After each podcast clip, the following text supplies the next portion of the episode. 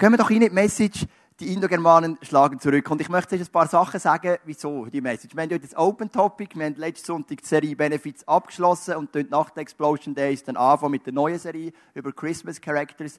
Und es gibt mir dann so Möglichkeit, das Open Topic zu haben. Und ich, ich habe ungefähr, ich weiß es nicht genau, irgendwo zwischen der 600. und 700. Predigt in meinem Leben heute. Aber ich habe einen Traum von Predigt, den ich noch nie ausgelebt habe, nämlich mit dir in die Philosophiegeschichte zu gehen. Weil ich finde Philosophie etwas vom Spannendsten, was es überhaupt gibt. Und ich finde es cool, wenn wir ein bisschen denken miteinander und uns ein bisschen zurückversetzen, warum denken wir so, wie wir denken. Und im Sommer, oder ich habe viele Anfragen bekommen von anderen ICFs und ich habe die letzten drei Jahre bin ich ja bewusst nicht extern gegangen, außer die 1 ICF, wo ich einen stärkeren Bezug habe, das ist ICF Mittelland. Und dieses Jahr habe ich gesagt, will ich ja nicht mehr zwei Kinder leiten, sondern nur noch, ja, für und Schlusszeichen, das ICF Luzern, habe ich gesagt, ich mache im Sommer eine kleine Tournee. Und ich gehe in fünf ICFs predigen, Augsburg, Mittelland, Basel, Chur und Stuttgart. Eventuell kommt Wien noch dazu. Und ähm, das ist so ein eine Tournee für mich. Und ich habe gedacht, weißt, ich kenne die ICF Pastors. Die sind ja cool, aber doch ein bisschen ähnlich. Und ich habe mir Folgendes überlegt. Wie wär's, wenn ich eine Message bringe, wo niemand damit rechnet, wo mal einfach anders ist? Und das probiere ich heute mit euch aus. Also was ich heute mit euch mache, ich tue die Tournee ein bisschen proben. Und ähm, wir haben jetzt Astes da, die Tomaten und faule Eier verteilen.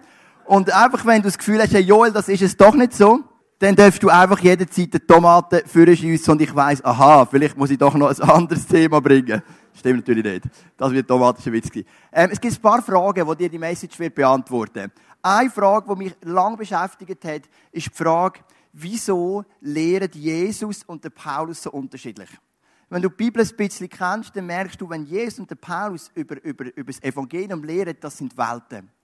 Es hat in der Kirchengeschichte Kirchenväter gegeben, die gesagt haben, wir bringen das nicht mehr zusammen und sie haben Bücher von Paulus aus der Bibel verbannt. Sie haben gesagt, hey, der redet so anders über Themen, der hat so andere Ansätze. Jesus und der Paulus, wir bringen es nicht zusammen. Und ich habe oft Paulus Brief gelesen, ich habe den Kopf geschüttelt und habe gesagt, hey, das ist auch ganz etwas anderes, als Jesus uns lehrt. Aber heute gebe ich dir eine Antwort, warum das so ist und warum das muss so sein, warum das eben absolut Sinn macht. Die zweite Frage, die ich mir immer wieder gestellt habe, ist, wie kommunizieren wir die gute Botschaft von Jesus heute? Ich meine, ich kann schon meinem Nachbarn erzählen, Jesus ist für dich gestorben, für deine Sünden, da gibt es Himmel und Hölle und so weiter. Und der schaut mich mit grossen Augen an, weil das ist so weit von dem, was er glaubte, weg. Und klar, der Heilige Geist kann immer wirken, kann immer überführen, aber grundsätzlich ist die Frage wichtig, wie kommunizieren wir? Und auf das gibt es auch eine Antwort. Und die dritte ist dann mehr die philosophische Frage, was ist überhaupt die denkende Grundlage der Menschen von heute? Ich rede ja jetzt nicht von uns, freikirchlich prägte Leute, die viele sind, es hat ja auch viele Gäste, aber viele sind ein bisschen freikirchlich geprägt, die haben schon ein manchmal ein Denkmuster. Und ich rede von einem Menschen, der einfach in einer offenen Kultur aufwächst, in einer vielleicht esoterischen Kultur, in einer intellektuellen Kultur. Wie denkt er und wo finden wir die Grundlagen? Und auf diese drei Fragen gebe ich dir heute eine Antwort. Und ich finde es spannend und ich hoffe, du auch. Ich werde noch beten. Jesus, ich danke dir, ähm, dass wir heute in einer Zeit leben, wo wir uns mit den Herausforderungen abgeben von Indogermanen, die zurückgeschlagen haben. Und Jesus, wir wissen nicht, was es bedeutet, außer du und ich zur Zeit. Ähm, und ich bitte dich, dass heute die Message in unsere Herzen Jesus, ich möchte nicht einfach überzeugen mit ein paar, mit ein paar intelligenten Zitaten und ein paar spannenden philosophischen Beobachtungen oder vielleicht auch weniger spannend, ich weiß es nicht, sondern es soll unsere Herzen prägen, es soll unsere Herzen und unser Denken verändern. Amen. Ich möchte dir zuerst etwas vorstellen. Also Indogermanen, das ist eine Völkerwanderungsbewegung von Indien bis auf, auf, auf Europa. Eigentlich geht es da um einen Sprachforschungsprozess, wo man sagt, all die Sprachen in Europa bis Indien, die haben gemeinsame Wurzeln. Alle europäischen Sprachen nennt man Indogermanisch, außer Ungarisch und Finnisch, das sind dann sogenannte finno-ugrische Sprachen. Es gibt slawische Sprachen, die kommen aber, so wie ich verstehe, auch aus den indogermanischen Sprachen raus. Eigentlich geht es um Sprache. Aber dort, wo du eine gleiche Sprache hast, prägst du auch immer eine Kultur. Oder, du gibst mir recht, also dort, wo Sprachen gleiche Wurzeln haben, hat irgendwo ein Denken eine gleiche Wurzeln. Und wenn ja unsere Sprache prägt wird von einem indogermanischen Bereich, wo Indien ihre Anfänge nimmt und bis auf Europa hineingeht, dann ist es auch so, dass auch unser Denken wird prägt sein. Und was ganz spannend ist, ist, dass der Buddha und der Platon, Buddha war ein Inder, Gautama Siddhartha, 600 Jahre vor Christus, und der Platon, ein griechischer Philosoph, sehr, sehr ähnliche Ansätze haben, wenn sie über Philosophie reden. Fast identisch. Und ich möchte dir ein paar Sachen sagen, egal ob du die östlichen Religionen nimmst, Buddhismus, Hinduismus oder die griechische Philosophie, wo sie absolut gleicher Meinung sind, weil sie eine indogermanische Wurzel haben. A, östliche Religionen, griechische Philosophie, sie sagen, Gott ist in allem zu finden. Das nennt man Pantheismus. Sie sagen nicht, da bin ich der Sünder, da oben ist der liebe Gott, sondern Gott ist überall. Da, du und ich, wenn wir Liebe, ähm, wenn wir einander gern haben, wenn wir miteinander reden, ist Gott unter uns, Gott ist überall, alles ist Gott, überall ist Gott. Dann sagen sie, der Mensch wird immer wieder geboren. Buddhismus, Hinduismus nennt das Reinkarnation oder der Platon hat es genannt, das ist die Weltseele. Die Weltseele kommt, sie kommt in dich, sie verlässt dich wieder, sie kommt immer wieder auf die Welt. Auch das ist eine Parallele. Das Dritte, sie sagen, es gibt mehrere Götter. Das ist Polytheismus, wobei der Buddha jetzt sagt, vielleicht gibt es ja gar keinen Gott, aber Hinduismus oder griechische Mythologie oder griechische Religion sagen, es gibt viele Götter. Und vor allem sagen sie, der Mensch ist das Zentrum. Hinduismus, Buddhismus geht immer vom Mensch aus. Und auch die griechische Philosophie geht immer vom Mensch aus. Es gibt Götter, im Hinduismus über 5 Millionen, Griechisch gibt es Zeus aber, und all die Leute, aber die, die tun sich auch mehrheitlich einfach selber den Schädel einschlagen. Das hat mit dem Mensch selber nicht so viel zu tun. Jetzt machen wir einen Shift zu Jesus und zum Islam. Das sind orientalische oder semitische Religionen. Und du wirst jetzt etwas merken, die denken zu 100% anders als ein Buddhismus, Hinduismus oder die griechische Philosophie. Sie sagen, der Mensch ist sündig, ich auf der Erde bin sündig und weiter weg ist Gott und er ist gut. Also nicht Pantheismus, Gott ist überall, er ist in mir, im Mensch steckt das Gute, sondern ich bin sündig, ich bin verdorben und weiter weg ist Gott und der Gott ist gut. Jesus bringt natürlich dann den Gott durch den Heiligen Geist auf die Erde. Der Mensch lebt nur einmal und dann gibt es Ewigkeit. Meine, wenn ich jetzt meine Nachbarn nehme in den Zug, wenn ich jetzt zu einem würde und würde sagen, weißt du, was ich glaube? Ich glaube, eines nachher gibt es Himmel und Hölle, entweder die Ewigkeit im Himmel oder in der Hölle, das glauben heute nicht viele Menschen. Die Zeiten sind, also in meinem Umfeld sind vorbei, dass das Leute wirklich glauben. Das ist ein typischer semitischer Gedanke. Aber gange mal zu einem Moslem und sag, weißt du, was ich glaube, wir leben einmal und nachher gibt es Himmel und Hölle. Das ist ja logisch, das glaube ich auch. Also das ist eine andere Prägung dahinter. Dann glauben die orientalischen und semitischen Religionen, es gibt nur einen Gott. Das ist Monotheismus. Ein Gott glauben.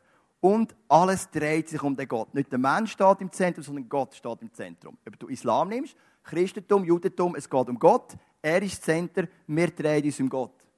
Beim Buddhismus, Hinduismus oder bei der griechischen Philosophie ist der Mensch Zentrum und Götter dreht sich um den Mensch. Und du merkst, es sind zwei total gegensätzliche Ansätze. Jetzt, warum müssen wir uns über das Gedanken machen? Weil wir einen Glauben haben, die semitische Wurzeln haben, einen semitischen Glauben, aber eine kulturelle Grundlage der Indogermanen. Also versteht ihr, wir sind eigentlich prägt wie die Indogermanen, griechische Philosophie und so weiter, aber wir müssen einen semitischen Glauben, der ganz anderes grundschematisches Denken hat, hineinbringen in unsere Welt. Jetzt, ich mache das konkret. Oder Jesus bringt Beispiel. Zum Beispiel Matthäus 25 gibt es ein Beispiel. Er sagt, am Ende der Tage werden die Menschen eingeteilt in zwei Bereiche. Es gibt Schaf und Böcke. Zu den Schafen sagt Jesus, du bist mich besuchen, als ich im Gefängnis war. Du hast den Hungrigen zu essen gegeben und die Durstigen und Kleider und du kommst in den Himmel. Und zu den Böcken sagt, du bist, bist mich nicht besuchen und du hast mir kein Wasser gegeben, als ich Durst hatte und du kommst in die Hölle. Das ist Jesus-like. Jesus redet zu Juden in einem semitischen Umfeld. Und das passt zu 100 Prozent. Ich habe immer gemerkt, der Paulus redet nicht einmal über die Hölle. Nicht ein einziges Mal in seinen 13 Briefen. Er schreibt einmal im Römer 8, dass uns nichts von Gott trennen kann, weder zukünftig noch gegenwärtig, weder Engel noch Dämonen, weder Himmel noch Hölle. Das ist das einzige dass er das Wort braucht. Jesus redet ständig über Himmel und Hölle. Und ich habe immer gedacht, ja, Paulus, bist denn du ein bisschen ein Weichei? Du traust einfach nicht, die unpopuläre ähm, Nachricht anzusprechen. Aber der Paulus hatte die Challenge gehabt, eine semitische Religion in eine griechisch prägte, indogermanisch prägte Kultur hineinzubringen. Also er hat gemerkt, ich habe einen Glauben, der semitisch denkt, schwarz und weiß, Himmel und Hölle, Gott ist Zentrum, der Mensch ist sündig und so weiter und muss es hineinbringen in eine Kultur, die 100% anders denkt. Also muss sich der Paulus überlegen, wo knöpfe ich an? Weil wenn er so gekommen wäre wie Jesus, dann hätte er viel einen kleineren Erfolg gehabt oder wahrscheinlich wäre er einfach kleiner tot gewesen. Ein anderes Beispiel von Jesus, das Paulus nie bringen würde, das sind übrigens, all die Gedanken sind ausschließlich von mir. Ich habe die nicht gelesen, sondern das sind Gedanken, die ich gebildet habe über Jahre und darum sind sie vielleicht auch falsch. Das wollte ich einfach sagen. Ich sage einfach, wie ich denke. Jesus bringt das Gleichnis vom Lazarus und dem Reichen. Nicht der Lazarus, der von den Toten auferweckt hat, sondern Lazarus, ähm, der ist beim Tisch bei einem Reichen und der darf immer Brösmeli essen von dem, was der Reich runterfliegen lässt. Und dann heisst, dann kommt der Lazarus in den Himmel und der Reiche kommt in die Hölle. Und dann sagt der Reiche, ja, lass doch den Lazarus abschicken, dass er mir kann mit der Zunge ähm, nessen. Ich kann so dursten und ich leide solche Qualen.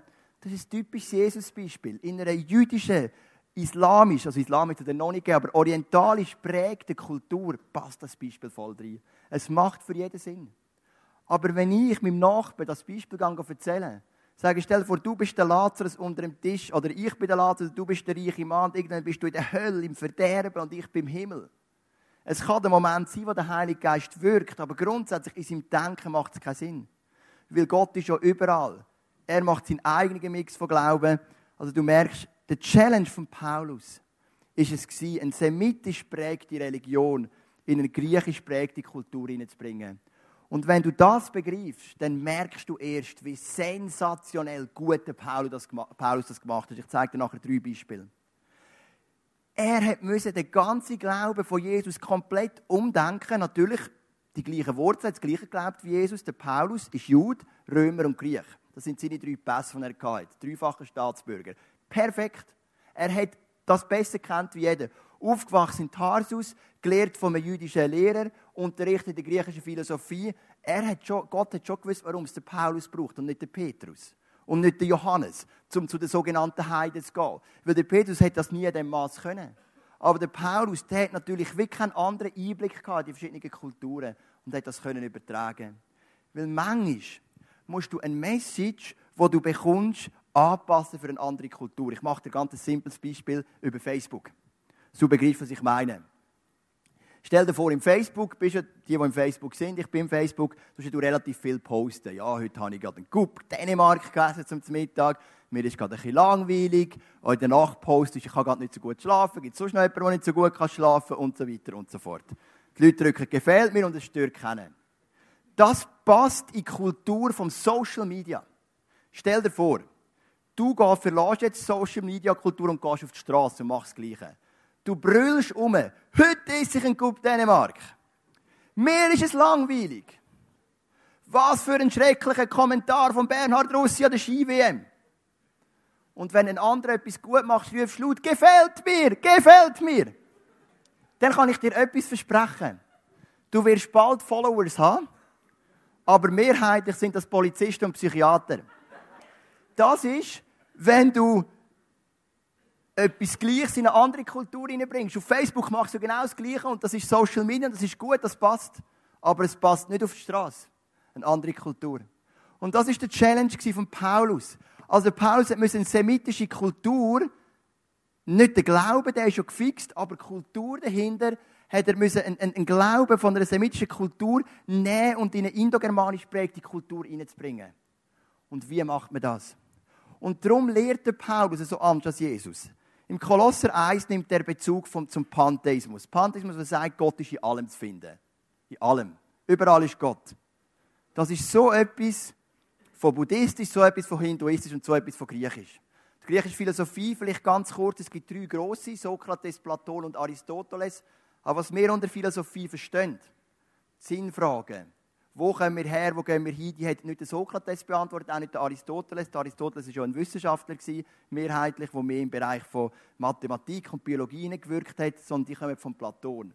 Also wenn wir griechische Philosophie heute mit Buddhismus oder Hinduismus vergleichen, dann reden wir vor allem vom, vom Platon. Und da kommt immer wieder so der Pantheismus. Und dann kommt der Jude oder Jesus, der sagt, halt, ich bin sündig, ich bin verloren und weiter weg ist der Gott im Himmel. Wie macht das der Paulus? Kolosser 1, 16 und 17. Denn durch ihn wurde alles erschaffen, was im Himmel und auf der Erde ist. das Sichtbare und das Unsichtbare, Könige und Herrscher, Mächte und Gewalten. Das ganze Universum wurde durch ihn geschaffen und hat in ihm sein Ziel. Er war vor allen anderen da und alles besteht durch ihn. Das ist an Paulus seine Antwort auf den Pantheismus. Er sagt, es stimmt, Jesus ist überall präsent. Nur, der Paulus sagt, äh, der Platon sagt, es ist so eine undefinierbare göttliche Kraft, wo das irgendwie zusammenhält.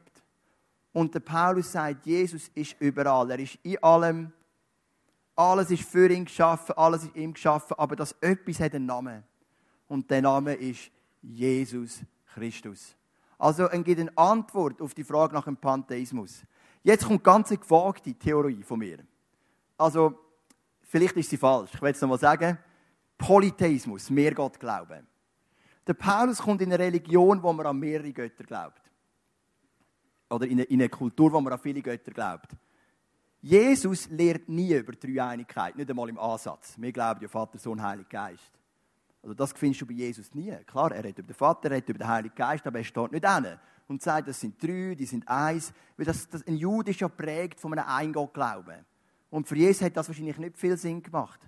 Was macht aber der Paulus? Er nimmt Bezug zum Polytheismus und er weist darauf hin, unser Gott ist zwar einer, aber in dem innen sind drei mit unterschiedlichen Funktionen. Er holt sie ab dort. Zum Beispiel 2. Korinther 13, 13. Die Gnade unseres Herrn Jesus Christus, die Liebe Gottes, ist der Vater gemeint, und die Kraft des Heiligen Geistes, der euch Gemeinschaft untereinander schenkt, sei mit euch allen. Also der Paulus holt sie ab und sagt, klar, es ist ein Gott, aber auch wir haben verschiedene Ausprägungen mit verschiedenen Funktionen. Genauso wie bei den griechischen Göttern hat jeder seine Funktion. Es hat den Ares den Kriegsgott, Venus, Liebesgöttin und so weiter. Also Paulus taucht auch hier ihre Welt ein. Reinkarnation. Wir kommt immer wieder auf die Welt, was viele griechisch prägte Menschen geglaubt haben. Ein Jude, ein Orientaler niemals für Glauben in seinem Leben. Dort nimmt der Paulus gar keinen Bezug. Der Verfasser vom Hebräerbrief nimmt Bezug, wo er das Volk Israel schreibt. Und schreibt er ganz klar, und wie den Menschen bestimmt ist, einmal zu sterben, danach aber das Gericht. Also du merkst, was der Paulus versucht. Er versucht anzuknüpfen. Wo sind die Fragen und wo sind die Gemeinsamkeiten? Und aus diesen Gemeinsamkeiten nimmt er die Leute mit und sagt, was ihr eigentlich sucht, ist Jesus. So, das ist die Strategie von Paulus. So werde ich es auch in zwei Wochen machen, wenn ich über den Islam predige. Wir werden uns überlegen, was ist der Islam, was sind Gemeinsamkeiten, wo gibt es Unterschied, wo gibt es Anknüpfungspunkte und wo ist Gnade. Was ist Gnade? Das ist für mich der zentrale Unterschied zwischen dem christlichen Glauben und allen anderen. Das ist das System von Paulus. Er knüpft immer an. Jesus knüpft ja auch an. Aber bei den Juden, darum knüpft er ganz anders an. Ich hoffe, du verstehst ein bisschen meine Gedanken. Gehen wir zum Johannes. Wir haben vier Evangelium. Matthäus, Markus, Lukas, Johannes. Matthäus, Markus, Lukas, geschrieben für Juden. Lukas vielleicht allgemein, Lukas ist mehr ein geschichtliches Werk. Johannes, Evangelium, geschrieben für Griechen. Jetzt, wie fängt die Johannes an? Am Anfang war das Wort und das Wort war bei Gott und Gott war das Wort. Als ich als Kind war und das erste Mal das Johannes-Evangelium gelesen habe, habe ich immer gedacht, was ist das für eine schreckliche Einleitung. Also wenn ich das lese, sagt jetzt mir das absolut nichts. Als Anfang vom Evangelium. Am Anfang war das Wort und das Wort war bei Gott und Gott war das Wort. Gott ist ein Wort. Am Anfang ist das Wort. Ich habe gemeint, am Anfang ist irgendwie die Schöpfung von Gott und, und, und, und, und das Wort ist bei Gott, also hat Gott irgendwie schon eine Bibel gehabt neben sich. Was soll das, oder? Und dann, als ich ein älter wurde, bei der Jugendgruppenzeit, hat man immer gesagt, wenn du an Freunde, die noch nicht an Jesus glauben, die Bibel schenkst oder das Evangelium schenkst, immer das Johannes-Evangelium. Ich habe gesagt, ich schenke niemandem das Johannes-Evangelium, ich schenke jedem das Lukas-Evangelium. Weil wenn er das liest, das Einstieg, dann denkt er, ist das, hat er irgendeine Pille gegessen? Ich meine, ganz ehrlich, das macht null Sinn als Einstieg für das Evangelium. Da habe ich lieber das andere gesagt, ich erzähle dir die Geschichte von Jesus. Der Lukas, der so anfängt, schreibt das seinem Freund, lieber Theophilus, ich möchte dir heute berichten, wie das alles gelaufen ist mit diesen Geschehnissen von Jesus. Wir fangen vorne an, gehen bis am Schluss und dann laden los. Das macht mindestens Sinn. Aber das da, null Sinn. Oder doch? Ich möchte dir etwas vorlesen über einen griechischen Philosoph. Sein Name ist Parmenides und er hat 540 bis 480 vor Christus gelebt. Gott ist Tag und Nacht. Winter und Sommer, Krieg und Frieden, Sättigung und Hunger, sagte er. Er verwendet hier das Wort Gott. Aber natürlich meint er damit nicht die Götter, von denen die Mythen berichten. Für Heraklit ist Gott oder das Göttliche etwas, das die ganze Welt umfasst. Ja, Gott zeigt sich für ihn gerade in der sich dauernd veränderten und widerspruchsvollen Natur. Und jetzt kommt's.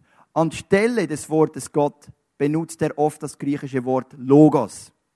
Es bedeutet Vernunft. Auch wenn wir Menschen nicht immer gleich denken oder dieselbe Vernunft haben, meinte Heraklit, es müsse eine Art Weltvernunft geben, die alle Ereignisse in der Natur lenkt. Diese Weltvernunft ist allen gemeinsam und alle Menschen müssen sich danach richten und die Weltvernunft, die nennt sich Logos. Also der Paulus bringt das Evangelium mit griechischer Kulturgrund und sagt, es gibt irgendetwas, was alles zusammenhält. Irgendetwas. Eine undefinierbare göttliche Kraft hebt alles zusammen, gibt einen Sinn, ähm, ähm, bestimmt irgendwie das Schicksal vom Mensch und das nennt man Logos. Und das Wort heißt Logos und kann jetzt nochmal den Vers haben, Johannes 1, Vers 1. Am Anfang war das Wort, also wer ist das Logos von Anfang an? Das ist Gott. Und das Logos war bei Gott, nämlich oder Jesus, und Gott ist Logos. Jetzt kommt der Vers eine Bedeutung über. Plötzlich sagst aha, die Griechen begreifen, der Johannes gibt uns endlich eine Antwort, was das kein Logos ist. Weil der, der Heraklit und der Platon, die sagen einfach, es ist etwas Undefinierbares, irgendetwas, das alles zusammenhält. Und jetzt kommt Johannes und sagt, ich erkläre euch endlich, wer das Logos ist. Und der Grieche steht und sagt, endlich erklärt es euch einer. Verstehst du? Und plötzlich macht der Vers Sinn. Ich möchte mit dir geschwind so ein bisschen Zeittafeln durchgehen von der Philosophiegeschichte. 600 Jahre bis 1400 Jahre nach Christus haben wir das Mittelalter. 1400 Jahre nach Christus haben wir die Renaissance. Das bedeutet Wiedergeburt. Das ist wichtig. 1600 haben wir die Aufklärung und 1800 haben wir die Moderne, ganz grob. Mittelalter sind frühe Mittelalter, Spätmittelalter und so weiter. Jetzt, was ist im Mittelalter passiert? Der Konstantin hat sich zum christlichen Glauben bekehrt und hat angefangen, eine Kirche gründen, wo alles dominiert hat. Und das Mittelalter hat dann immer mehr alles verbannt, was nicht semitisch, einen semitischen Hintergrund hatte. Es hat kein Theater mehr gegeben, es hat keine Kunst mehr gegeben, es hat keine Forschung mehr gegeben. Also man hätte es schon machen wie der Kopernikus, der ist dann einfach eingerichtet worden.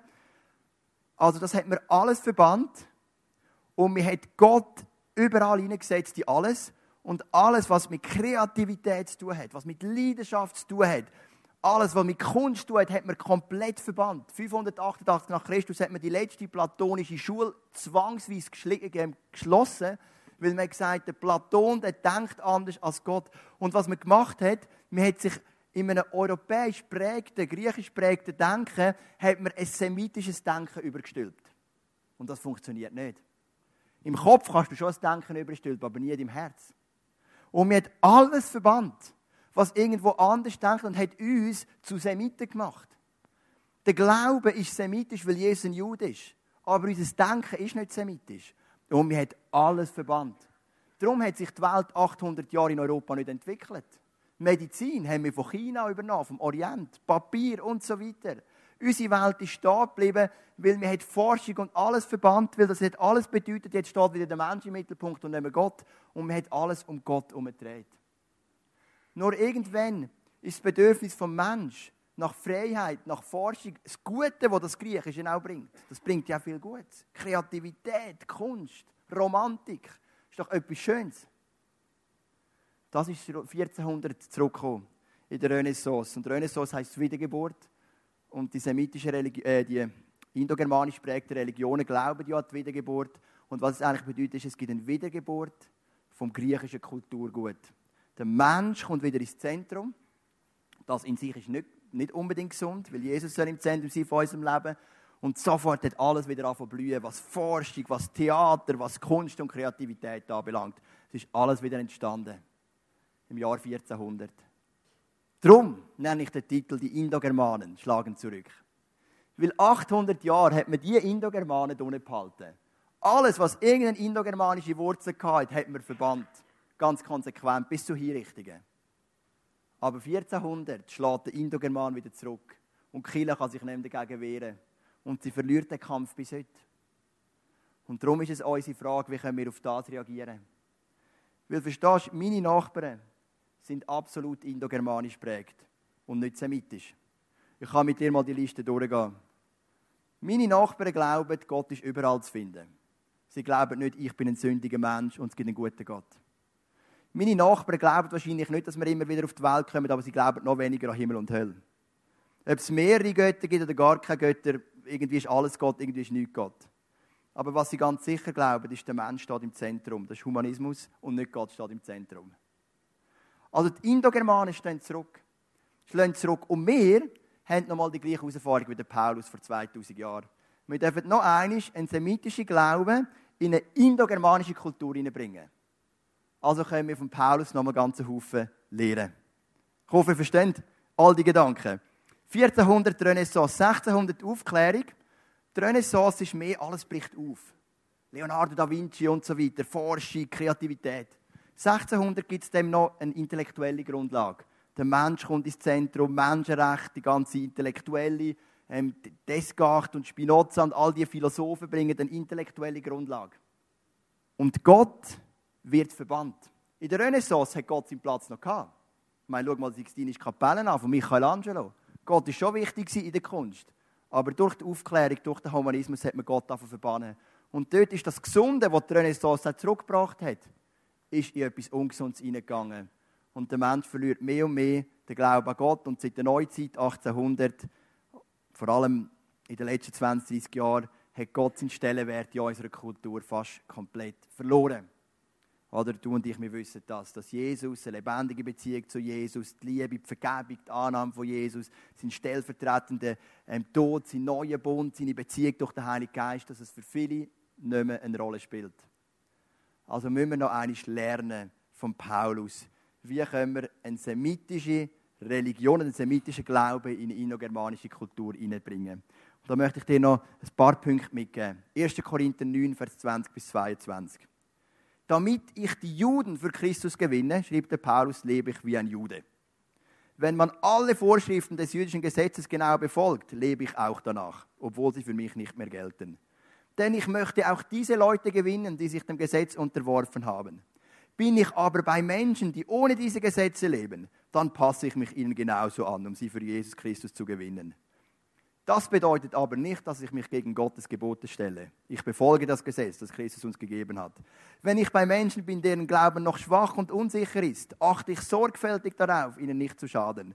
Ich möchte mich allen gleichstellen, um auf jede erdenkliche Weise wenigstens einige Menschen zu retten und für Christus zu gewinnen. Ich kann es ganz kurz abkürzen durch einen Vers, wo übrigens, so wie ich es gesehen nicht in der Bibel steht, aber wo man immer zitiert, den Juden ein Jude und den Griechen ein Grieche. Das ist das, was der Paulus sagt. Treffe ich einen Jude, dann bin ich ein Jude. Treffe ich einen Griech, dann gehe ich auf ihre Denkstruktur ein.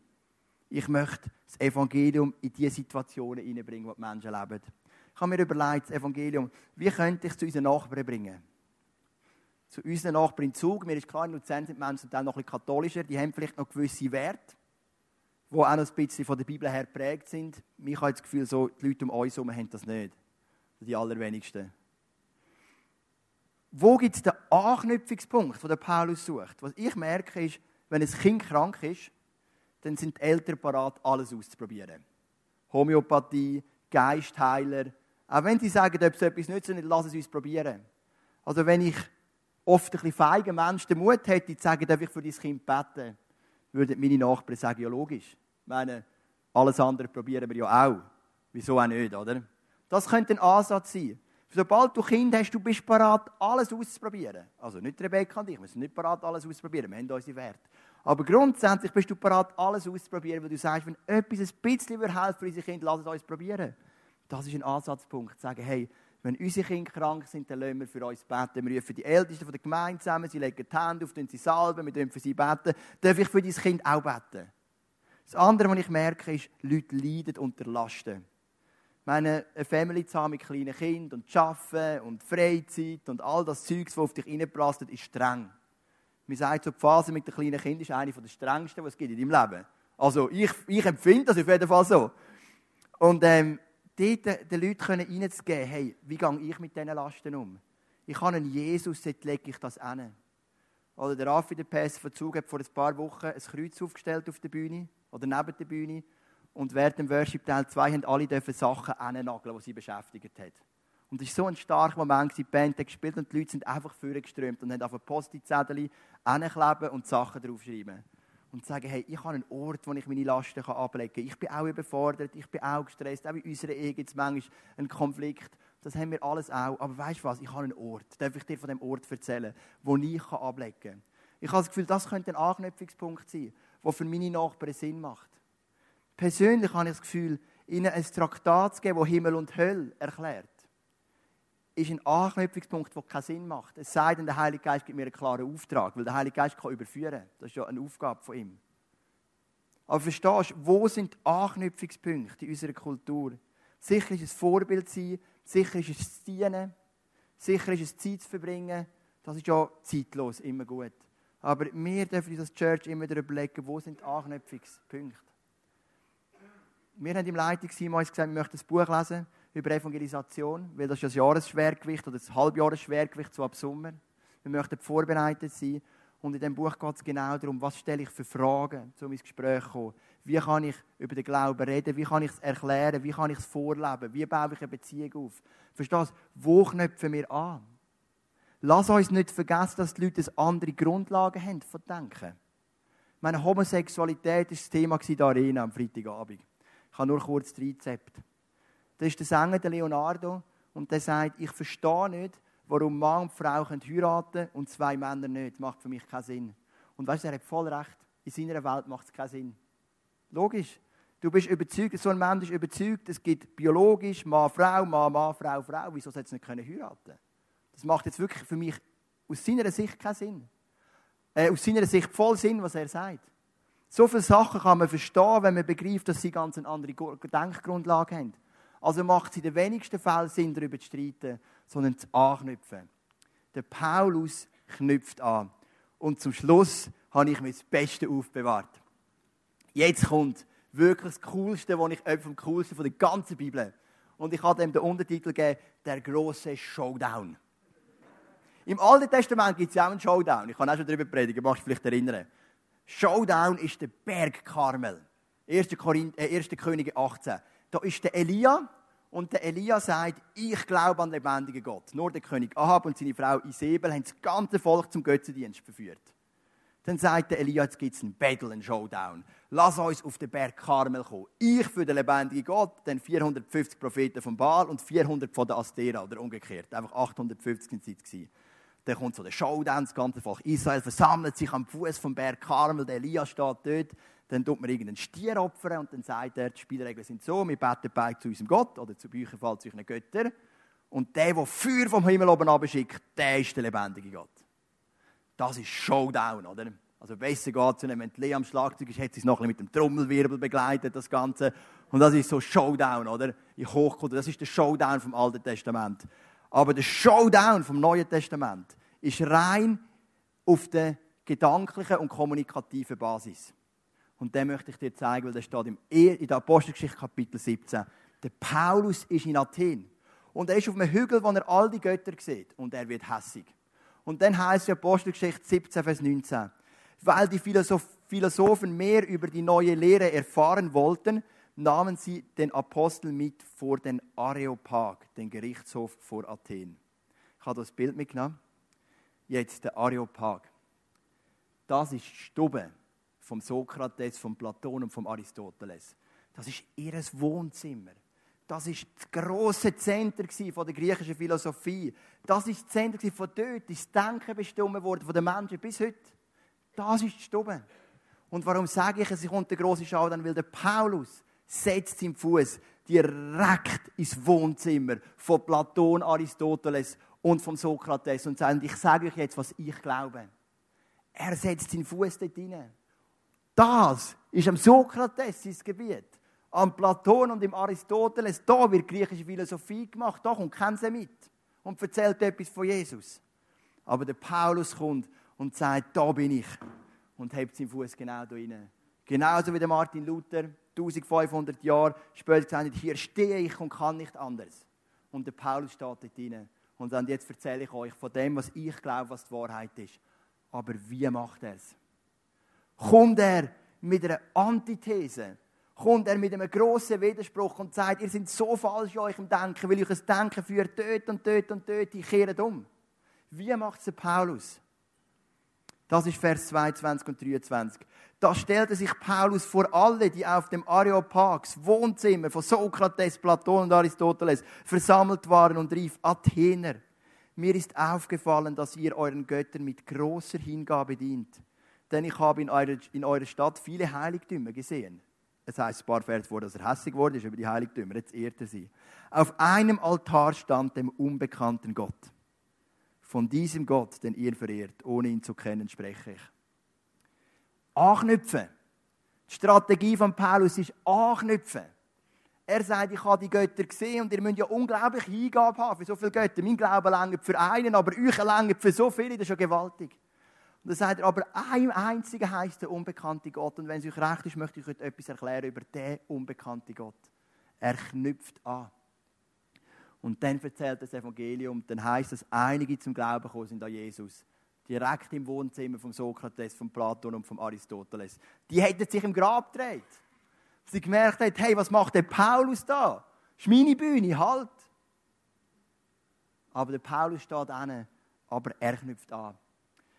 Was will ich sagen mit dieser Message? Wenn wir eine, eine Welt von heute, eine Zentralschweiz von heute erreichen mit der guten Botschaft von Jesus, dann geht es über das Anknüpfen. Und nicht über das Konfrontieren, Klammern auf, außer der Heilige Geist ist ein klarer Auftrag. Dann kann das Konfrontieren sogar sehr wichtig sein.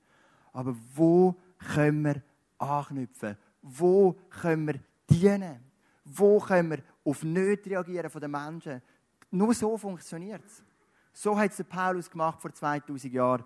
Und so möchten wir es wieder versuchen.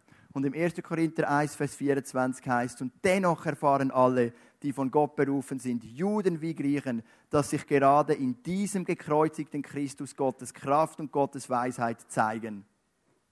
Es ist möglich, sagt der Paulus, auch Griechen für den Glauben an Jesus zu finden, zu bringen, auch wenn sie so anders denken wie wir. Es ist möglich, weil das Kreuz hat Kraft.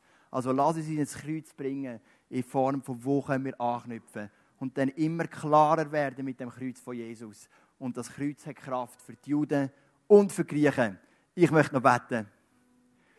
Jesus, ich danke dir, dass wir nochmal die Challenge dürfen durchleben von Paulus.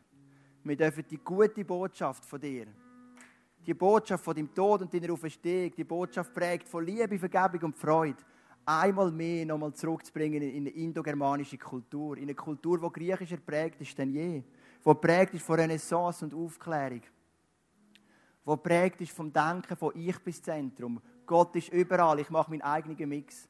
Und damit sich so radikal unterscheidet von dem, was die Bibel uns sagt.